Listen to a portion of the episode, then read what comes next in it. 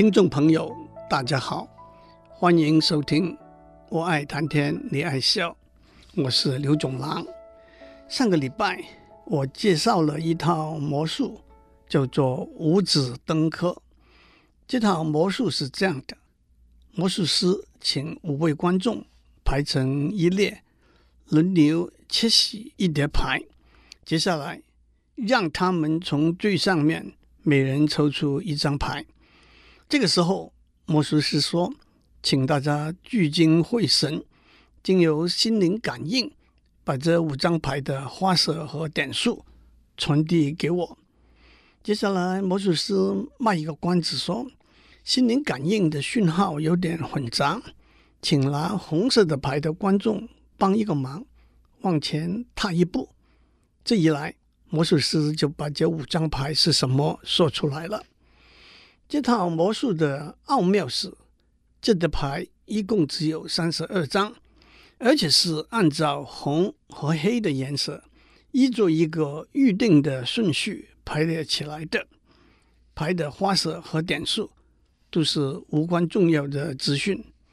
这个排列的方法叫做迪布恩序列 （De Bruyn Sequence）。它一个重要的特色是。任何连续五张牌的红黑的模式，都和其他连续五张牌的红黑的模式不一样。因此，只要知道任何连续五张牌的红黑的模式，就可以断定这五张牌是什么了。五子登科这套魔术给了我们一个启示：假如我们按照一个预定的顺序把一叠牌排列起来，我们只要知道。连续几张牌似乎只是部分的讯息？例如，在五子登科里头是五张牌红黑的模式，就可以决定那五张牌是什么了。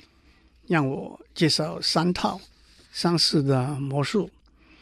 第一套是拿一副完整的五十二张牌的扑克牌，按照一个预定的顺序排起来，请三位观众轮流反复切洗。然后从最上面每人抽出一张牌，报出手上的牌的花色，魔术师就可以说出那三张牌是什么了。这套魔术的基本观念是，把五十二张牌按照黑桃、红心、方块、梅花四种花色，依着一个预定的顺序排成一个圆圈。这个顺序保证任何连续三张牌的花色的模式。都是和其他连续三张牌的花色的模式不同的，因此魔术师就可以断定那三张牌是什么了。这个预定的顺序是怎样决定呢？让我给大家一个提示就足够了。迪布恩序列的观念并不限于零和一、红和黑，可以推广到零、一、二和三。或者黑桃、红心、方块和梅花。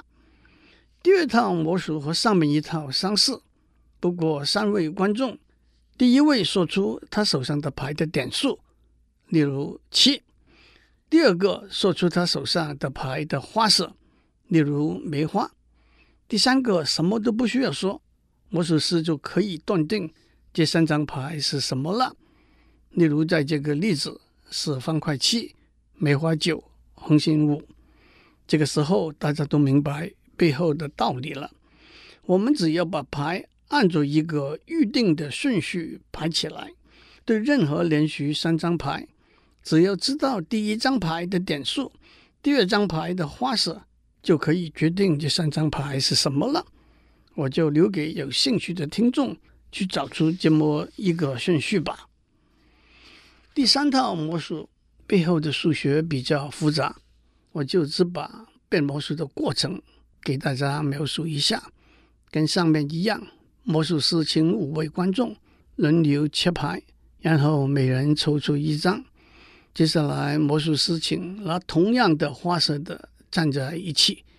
举一个例，第一个人拿梅花八，第二个人拿方块四，第三个人拿方块 Jack，第四个人。拿红桃 Ace，第五个人拿梅花十。那么第一个人和第五个人拿的是梅花，他们站在一起；第二个人和第三个人拿的是方块，他们站在一起；第四个人拿的是红桃，他独自站在那里。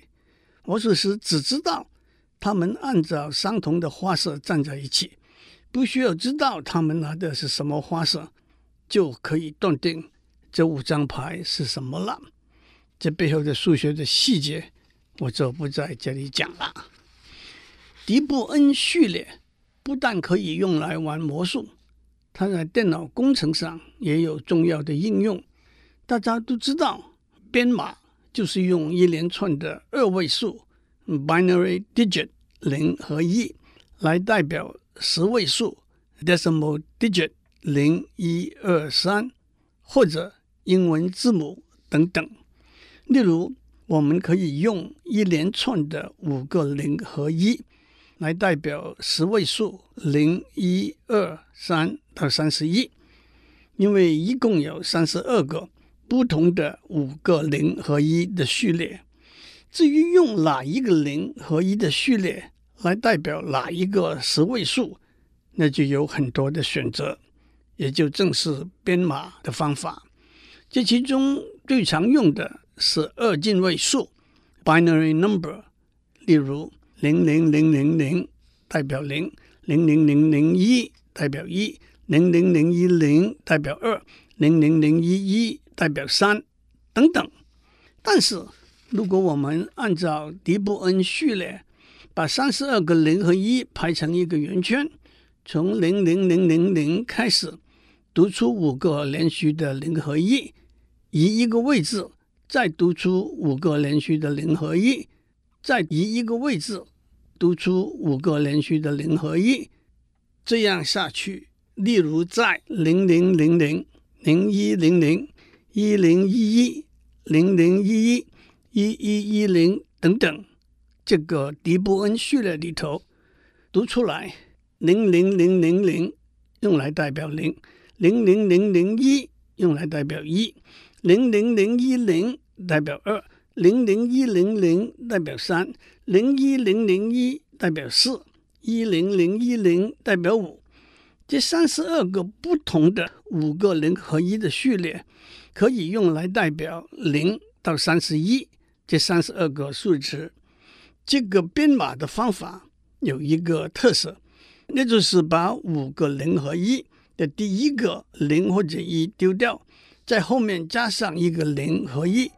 就是下面接下来的序列，这个编码的方法可以应用在电脑科技里头，类比和数位的转换。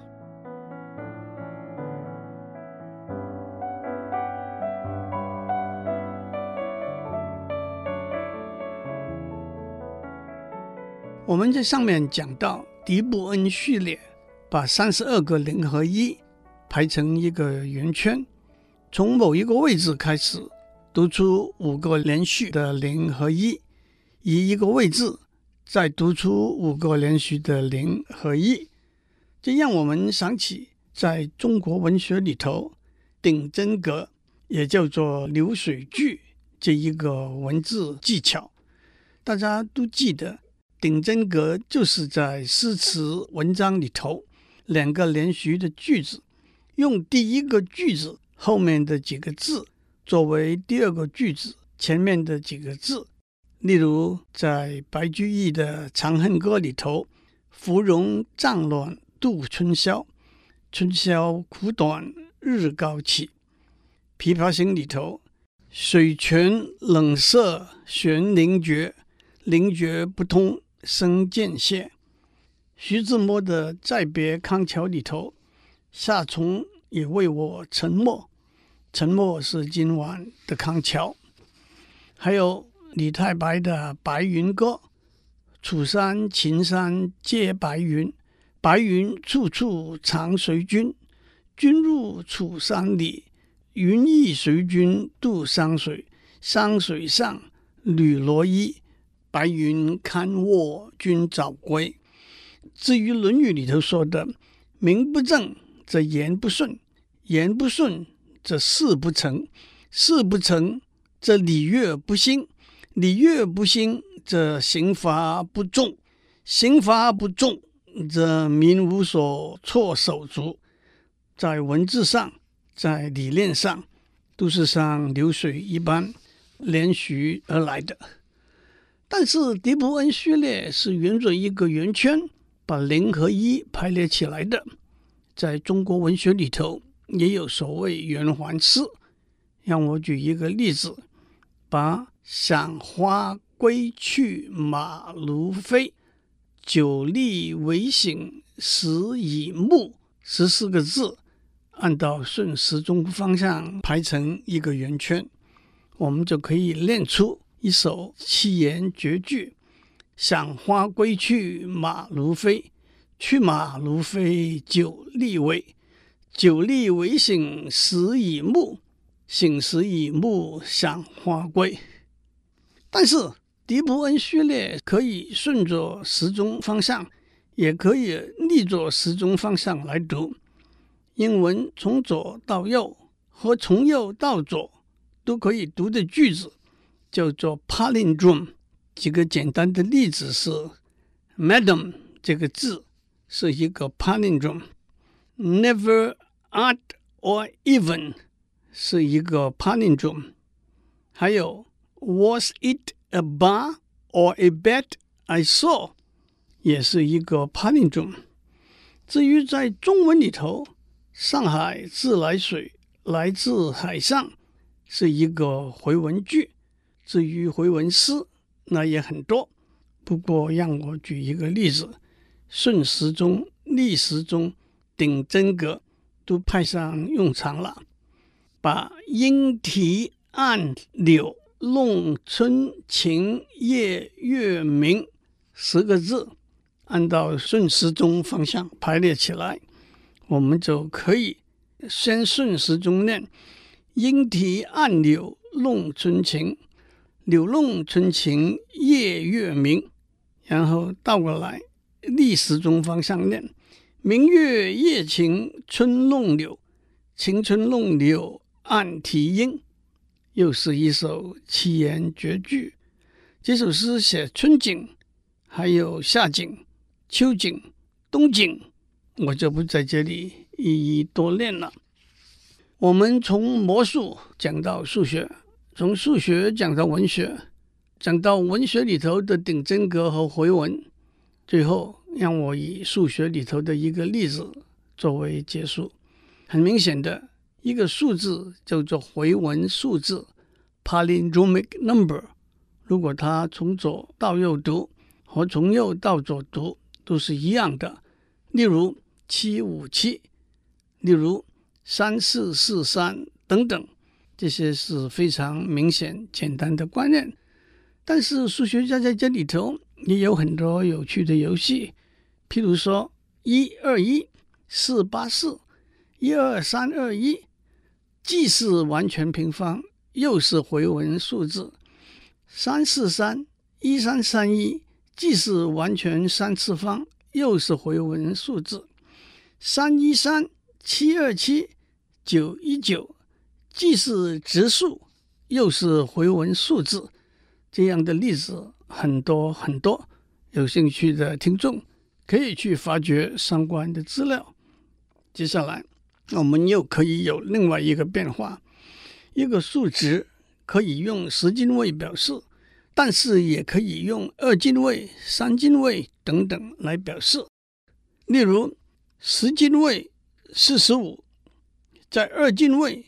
是一零一一零一，四十五不是回文数字，一零一一零一却是回文数字。十进位五四六六三四四不是回文数字，在七进位六三六四四六三六却是一个回文数字。可是十进位三一三。在二进位是一零零一一一零零一，都是回文数字。十进位五八五，在二进位是一零零一零零一零零一，都是回文数字。我在网络上找到一个，在十进位有三十一位，在二进位有一百零二位的数值，同时都是回文数字。还有十进位七一九八四八九一七，八进位五二七二零零二七二五，二进位一零一零一零一一一零一零零零零零零零零一零一一一零一零一零一，都是回文数字。反过来，有些数值被称为严格的非回文数字。Strictly non） （palindromic number，那就是不管用什么作为进位的基数 base，都不是回文数字。当然，任何一个数值 n 以 n 减一作为基数 base，n 可以写成一一，那是回文数字。所以，严格的非回文数字的精准的定义是：一个数字 n，无论以二、三、四。到 n 减二为基数来表示，都不是回文数字。举个例，六用二进位是一一零，三进位是二零，四进位是十二，都不是回文数字。接下去的例子是十一、十九、四十七、五十三、七十九等等。最后，让我讲一个非常有趣的例子：把一个数字倒过来读。加起来会产生一个新的数字，例如五十六倒过来变成六十五，五十六加六十五等于一百二十一，那是一个回文数字。又例如五十七加七十五等于一百三十二，一百三十二倒过来变了两百三十一，加起来等于三百六十三，那又是一个回文数字。又例如。五十九加九十五等于一五四，一五四加四五一等于六零五，六零五加五零六等于一一一一，那又是一个回文数字。所以，一个有趣的问题是：从一个数字开始，倒过来读，加起来，再倒过来读，加起来，再倒过来读，加起来，是不是最后会得到一个回文数字呢？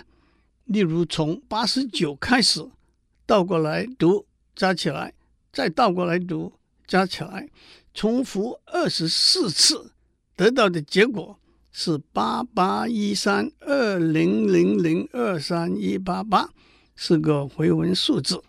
目前知道的记录是，有一个十九位的数字，经过重复两百六十一次。倒过来加，倒过来加，倒过来加，得到的结果是一个一百一十九位的回文数字。这样很明显的一个问题是，是不是从任何一个数字开始，经过若干次倒过来加起来的运算，就会得到一个回文数字呢？这个问题目前还没有一个肯定的答案。其中最有趣的一个例子。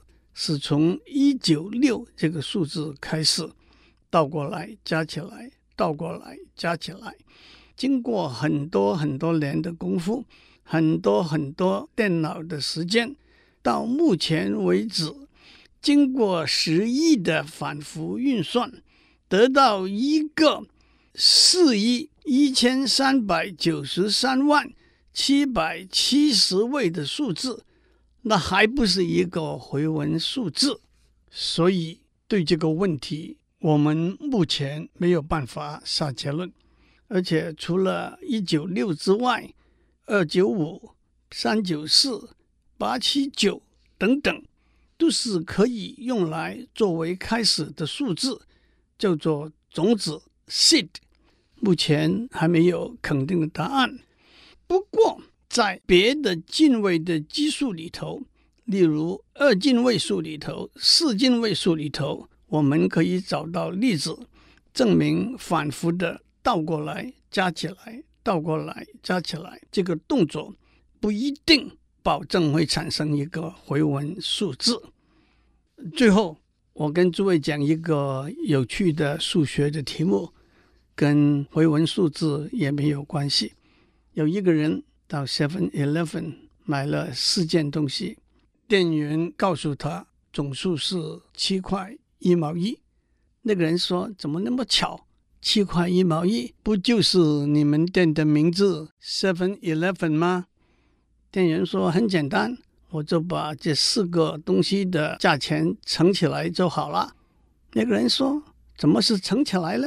应该是加起来呀。”但是诸位可以算一下，这四个东西的价钱是一块两毛，一块两毛五，一块五毛，三块一毛六，加起来是七块一毛一，乘起来也是七块一毛一。